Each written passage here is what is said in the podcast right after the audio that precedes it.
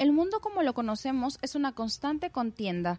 El más fuerte gobierna, sabiendo que entre los demás siempre habrá quienes busquen maneras de derrocarlo.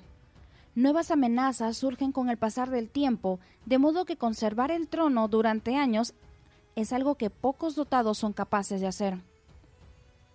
Ese es el caso de Kevin Martínez, quien logró uno de sus más grandes sueños, colocarse la medalla de oro en el debut histórico de la pelota frontón en los Juegos Panamericanos Lima 2019, sin dejar de lado que es nuestro campeón nacional los últimos siete años consecutivos, además de bicampeón panamericano.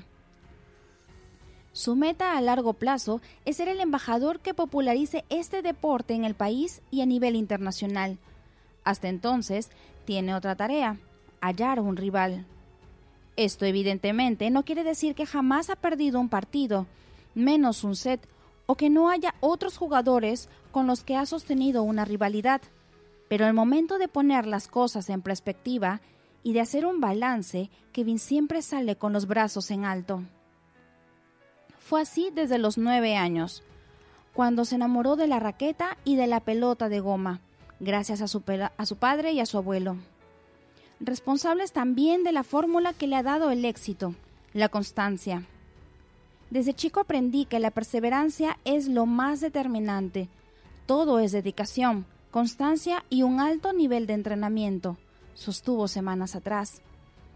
A sus 27 años, la experiencia, los éxitos y su inquebrantable determinación lo han llenado de confianza, tal vez demasiada, pero refrendada constantemente con sus victorias. Acaba de vencer en la final de los Panamericanos al argentino Guillermo Osorio. Pero si de partidos y victorias épicas se trata, otro peruano se le viene a la mente. Bruno Semino. La ausencia de Bruno en el triangular final, torneo relámpago que buscó seleccionar al único representante peruano en frontón, le simplificó el camino a Kevin. Joe Velázquez intentó destronarlo, y si bien estuvo a poco de asestar el golpe, Martínez, el gran favorito, terminó ganando el cupo a Lima 2019. Llegué al triangular clasificatorio con mucha confianza, estaba en un gran nivel, pero tenso. El primer partido fue ante Joao, quien pasó a ser el número dos desde la salida de Bruno, y empecé muy mal, perdiendo los dos primeros sets. En el descanso hablé con mi psicólogo y le dije basta. Me cambié todo, hasta las zapatillas, y me mentalicé que este era un nuevo partido. Así pasó, y terminé volteándolo 3 a 2 se explayó Kevin en una muestra de su fortaleza mental. Leonardo Benique fue otro insurrecto que intentó un golpe de Estado, pero fracasó. Benique, el tercero en la lista, no pudo contra el heptacampeón nacional, por lo que Kevin terminó así sellando su clasificación a los Juegos Panamericanos 2019.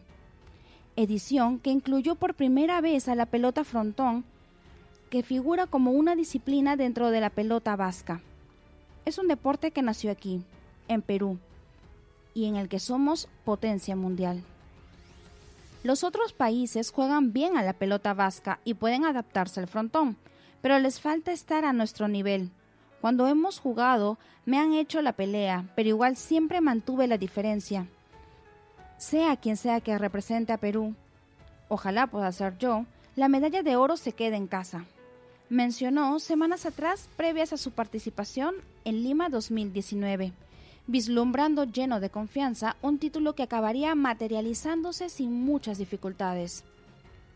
Lima 2019 fue solo el inicio. Para nuestro heptacampeón nacional, los Juegos Panamericanos fueron más que la sola oportunidad de representar al país en paleta frontón. Es el trampolín que este deporte necesita para su masificación y así, algún día, pueda ser visto en unos Juegos Olímpicos. El partido es largo, parece que vamos dos sets abajo, pero en el equipo tenemos a Kevin, quien en tantos años no conoce de rivales ni de derrotas.